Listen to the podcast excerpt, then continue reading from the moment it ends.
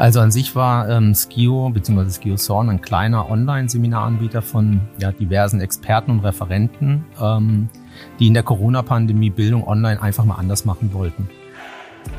Was uns besonders macht als Plattform ist, dass wir Bildung demokratisch und dezentral denken und das auch so sehen. Also wir schauen einerseits auf aktuelle Themen, also Themen, die ähm, in der beruflichen Bildung vielen Arbeitskräften unter den Nägeln brennen ähm, als auch auf die Skills von morgen. Also wie ähm, wird sich der Bedarf letztendlich dann auch in Richtung morgen ähm, ähm weiterentwickeln.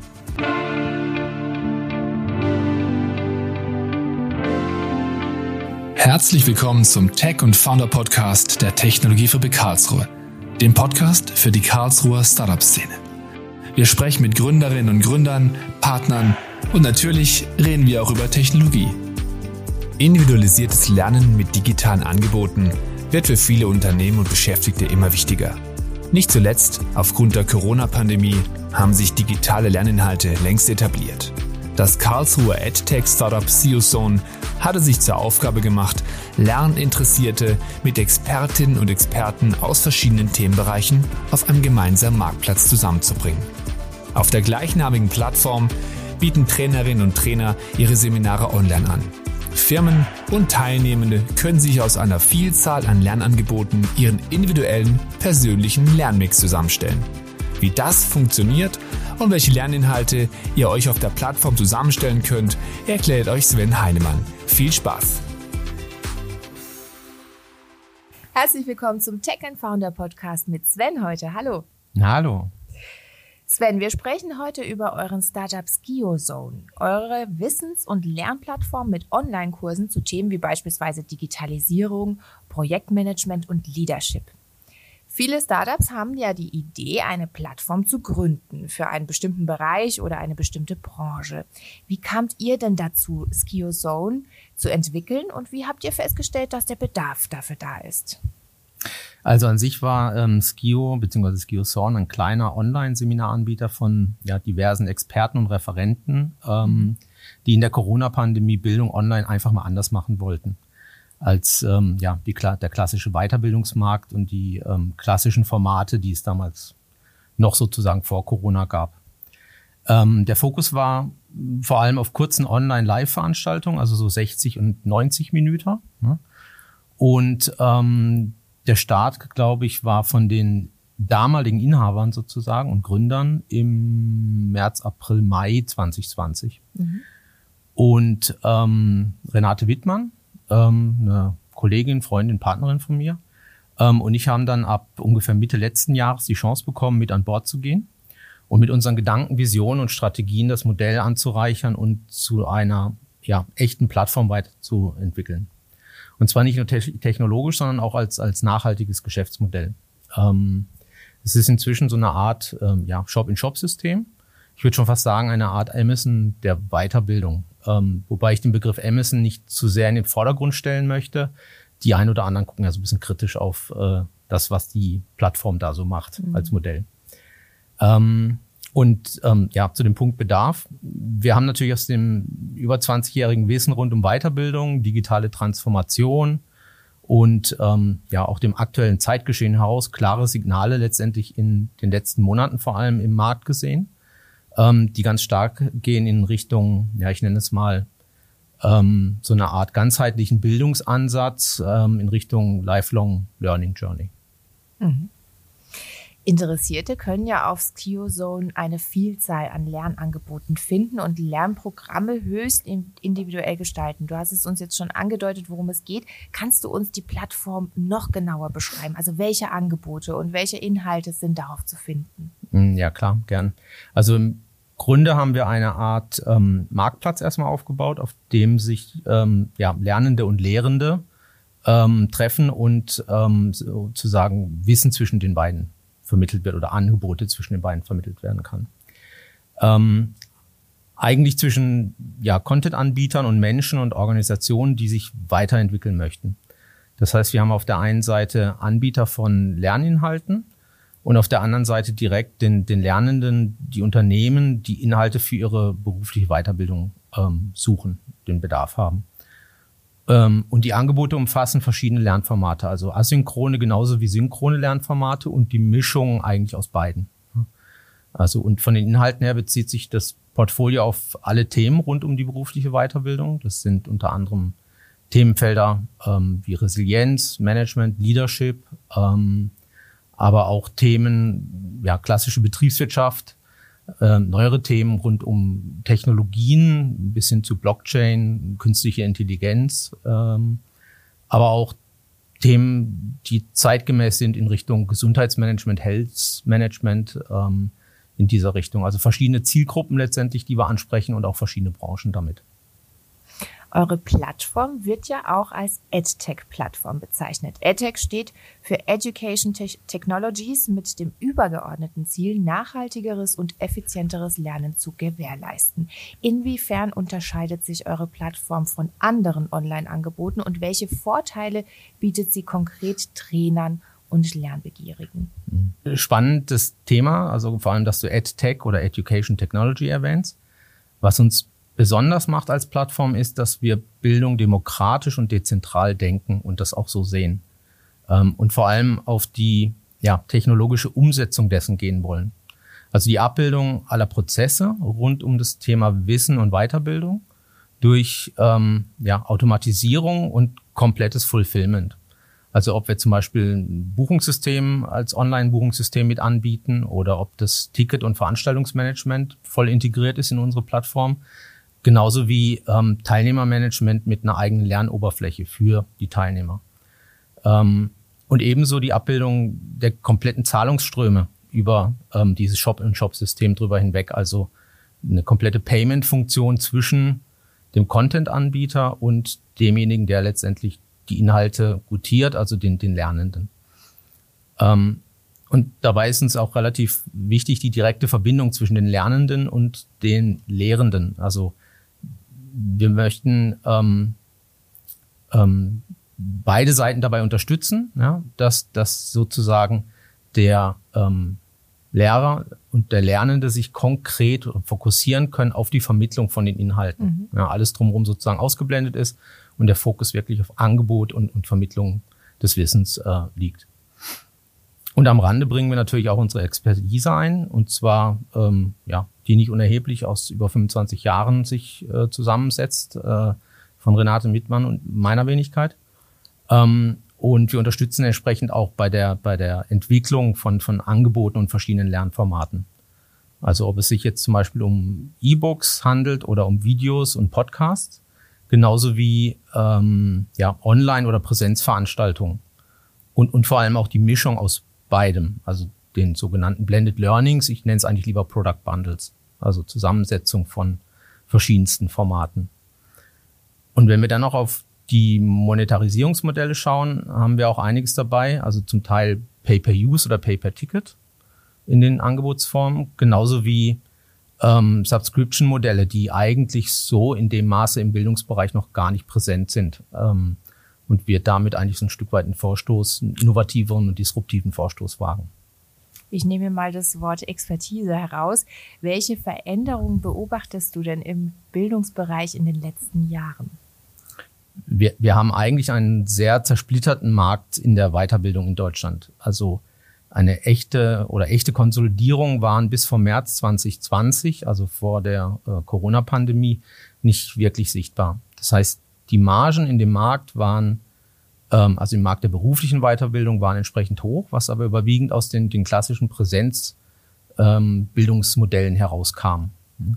Digitalisierung war bis dato eigentlich kein wirklich großes Thema.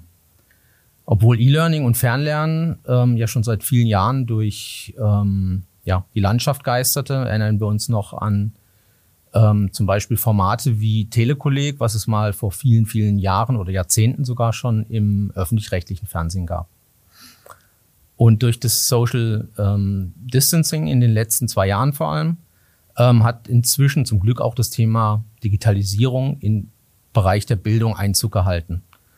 Ähm, ich würde fast schon sagen, endlich, weil ähm, ja auch, auch meines Erachtens gilt hier, Embrace Technology, also Education und Technology zusammenzubringen. Mhm. Ja. Ähm, und das ist natürlich unterstützt mit allen möglichen Lernformaten in der Richtung, ob das die, die digitalen Realitäten sind, also Virtual Reality, ebenso wie kleine Lernformate, digitale Lernformate, sogenannte Learning Nuggets und auch mehr ähm, Gamification-Ansätze ähm, durch ähm, ja, digital unterstützte Lern-Apps, die wir auch in Zukunft natürlich verstärkt sehen werden.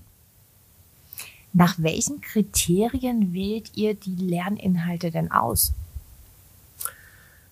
Also wir schauen einerseits auf aktuelle Themen, also Themen, die ähm, in der beruflichen Bildung vielen Arbeitskräften unter den Nägeln brennen, ähm, als auch auf die Skills von morgen. Also wie ähm, wird sich der Bedarf letztendlich dann auch in Richtung morgen ähm, ähm, weiterentwickeln.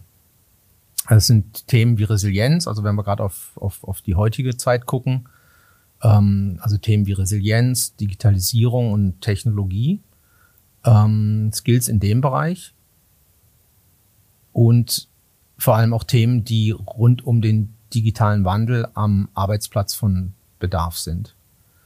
Ähm, in Richtung Morgen schauen wir insbesondere auf die 21st Century Skills oder die 4Ks, also alles, was sich so rund um kritisches Denken und Problemlösung dreht, um Kommunikation, um Kollaboration und um Kreativität. Mhm. Die Inhalte und Produkte liegen ja aber nicht unbedingt in eurer Hand. Demnach auch nicht die Qualität der entsprechenden Angebote. Wie findet ihr euren Netzwerkpartner? Nach welchen Kriterien werden sie ausgewählt und wie sichert ihr dabei tatsächlich die Qualität der Inhalte und Produkte auf eurer Plattform? Mhm. Also wer bei uns grundsätzlich einen Shop aufmachen möchte oder was auf der Plattform anbieten möchte, ähm, wird natürlich einen Bewerbungs- und Qualitätscheck ähm, ähm, unterzogen. Es ist uns dabei relativ wichtig, dass wir einerseits hochkompetente Menschen und Anbieter ähm, in unserem Netzwerk, äh, also auf unserer Plattform als Partner dabei haben, aber auch natürlich, dass die Inhalte und die Angebote ähm, qualitativ hochwertig sind ähm, und wir auch die entsprechende Qualität gewährleisten können. Und das machen wir, indem wir zum Teil vorab testen, uns die Inhalte auch anschauen, ähm, aufgrund unserer langjährigen Expertise auch diese dann ähm, ja, während der Umsetzung begutachten. Zudem scouten wir unsere Partner einerseits, ähm, was wir am Anfang intensiv gemacht haben und inzwischen ja es uns eigentlich auch freut, dass ähm, ja viele auch inzwischen direkt auf uns aufmerksam werden und ähm, sich direkt von sich aus proaktiv bei uns als, als Netzwerkpartner und Anbieter auf unserer Lernplattform ähm, bewerben. Eure Plattform wird ja im Ausland programmiert. Wo genau ist das? Wie gestaltet sich da die Zusammenarbeit und gibt es da kulturelle Herausforderungen? Also bei dem Thema fallen mir gleich drei Stichworte ein. Das eine ist Kultur, das nächste ist Onboarding, das dritte ist Wertschätzung. Also ähm, grundsätzlich, wir lassen in Nordafrika, genauer gesagt in Tunesien programmieren. Dort haben wir ein interdisziplinäres Entwicklerteam ähm, von inzwischen neun IT-Lern, die zum Teil auch an Hochschulen unterrichten. Das heißt, denen das Thema Bildung an sich und, und ähm, Unterrichten und Lernen und Lernmaterialien nicht fremd ist. Ähm, die Zusammenarbeit ist dabei von Beginn an für uns relativ wichtig gewesen. Also wir haben viel Wert darauf gelegt, dass wir nicht als schlichter Auftraggeber gesehen werden, ähm, da haben wir uns auch an die kulturellen Gegebenheiten unseres Entwicklerteams ein Stück weit angepasst. Also zum Beispiel auch Feiertage und Feste von deren Seite mit berücksichtigt. Ähm, ebenso wie deren Arbeitszeiten und deren Kommunikationswege und Art der Kommunikation. Und das hat sich auch langfristig extrem für uns ausgezahlt. Also ähm, wir respektieren Entscheidungen von ihnen genauso wie wenn es unsere internen Teammitglieder sind. Mhm. Ähm, also auch ein Veto ist für uns mal okay. Ähm, und inzwischen haben wir schon das Gefühl, dass wir gemeinsam an einem Projekt, äh, an einem Ziel, an einer Vision arbeiten, ähm, was sich letztendlich auch über die letzten Monate hinweg extrem in der Qualität und der Geschwindigkeit unseres Projektes und deren ähm, ja, Empowerment niedergeschlagen hat. Mhm. Wer tritt denn mit Interessenten in Kontakt bei euch? Die Trainer oder der Lehrer selbst oder übernehmt ihr das? Ähm, ich sag mal so, es ist wie die erste Textzeile von den Fanta 4 und Clueso. Ähm, nur zusammen sind wir groß. Ähm, und, und so halten wir das genauso. Also es geht auch nur zusammen. Dafür sind wir ein Netzwerk und wir machen einerseits den kompletten Marketing-Mix auf von unserer Seite. Also ob das dann Social-Media-Aktionen sind, genauso wie Direktmarketing, also Kaltakquise ähm, oder Printmedien inzwischen mit einem Katalog, in dem unsere ähm, Trainer, die Shops und die Angebote abgebildet sind. Aber auch virale Aktionen, ähm, Insta-Takeovers, ähm, die wir ähm, unseren Trainern anbieten, wo sie dann mal unseren Instagram-Kanal für eine Woche übernehmen und komplett frei von sich aus ähm, ja, sich vermarkten können letztendlich. Ähm, und zudem unterstützen wir auch unsere Referenten dabei natürlich selber, sich besser im Markt zu positionieren, ähm, ob das durch ähm, Interviews sind, ist oder ob das durch ähm, ja, Videoauftritte ist und auch über unsere Social-Media-Kanäle. Ist euch auch das Netzwerken der Anbieter untereinander wichtig und auf der Plattform auch entsprechend möglich? Gibt es da schon Kooperationen?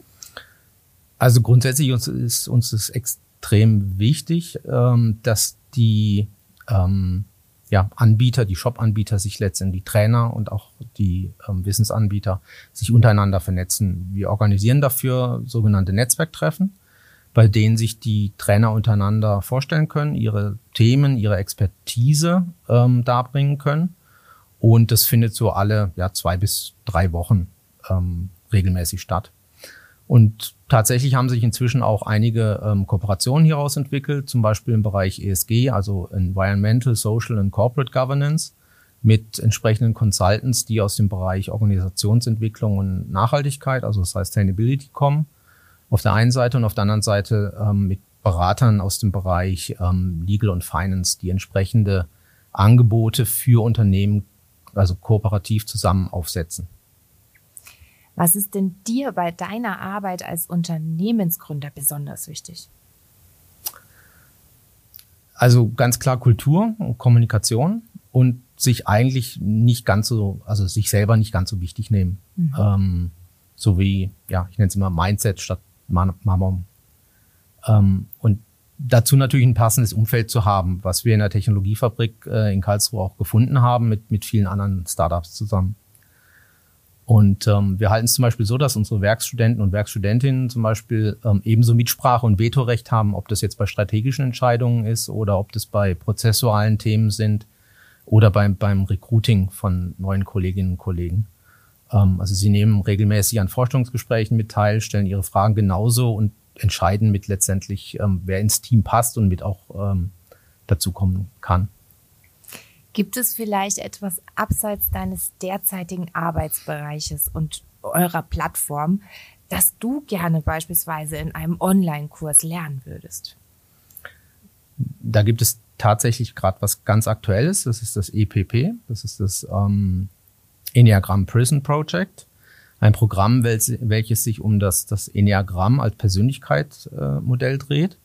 Das ist ein, ein Persönlichkeitsmodell, was nicht ganz so wissenschaftlich ist wie zum Beispiel Modelle MBTI oder, oder DISC.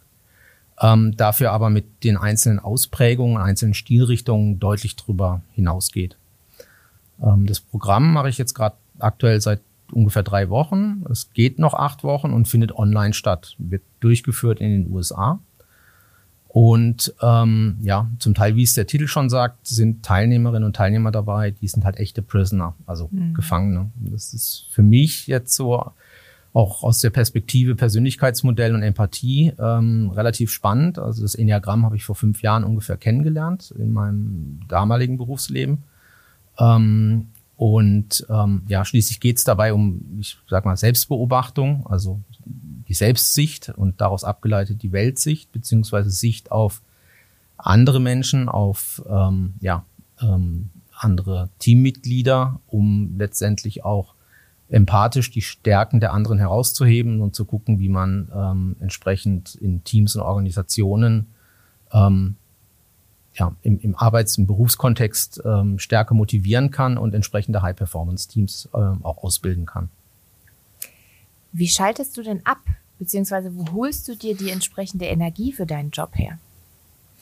Da gibt es eigentlich zwei Sachen. Also einmal klar viel mit der Familie unterwegs sein, also kulturell auch Museen anzuge äh, anzuschauen, soweit es möglich ist. Mhm. Inzwischen wieder ein bisschen besser als noch während der Lockdown-Phase in der äh, Corona-Pandemie.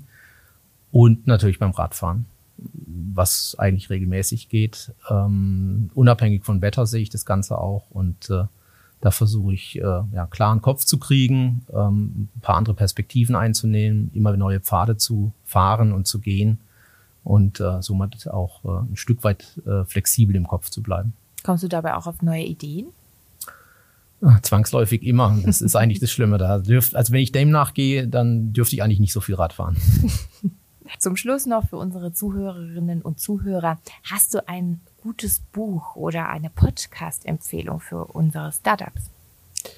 Ein gutes Buch ist so ein Punkt, also äh, mindestens zwei. Also mhm. das eine ist auf jeden Fall mal von ähm, Uli Krote, Rocking the Ship. Da geht es um, also mit vielen Handlungsempfehlungen darum, ähm, wie man mit disruptiven Geschäftsmodellen umgeht, wie man drauf guckt, wie man seinen Nightmare Competitors sozusagen entgegenblickt. Ähm, und dann natürlich den absoluten Klassiker von Frederic Laloux, Reinventing Organizations, ähm, ja, auf dem Weg zu einer holokratischen Organisation, zu einer Teal Organization. Danke für die Tipps und danke, dass du heute bei uns warst. Wie immer gibt's in den Show Notes dieser Episode alle Infos zu Sven und SkioZone zum Nachlesen. Das war's von uns. Tschüss, bis zum nächsten Mal. Danke auch. Tschüss. Schön, dass du bis jetzt dabei geblieben bist. Falls du uns Feedback geben möchtest oder Anregungen hast, dann sende uns gerne eine E-Mail an podcast.technologiefabrik-ka.de. Unsere Kontaktdaten und Infos zu unserem Gast findest du in den Show Notes. Wenn dir unser Podcast gefällt, dann abonniere ihn doch einfach kostenlos. Natürlich freuen wir uns auch über eine Bewertung von dir. Alles Gute für dich und bis zur nächsten Folge.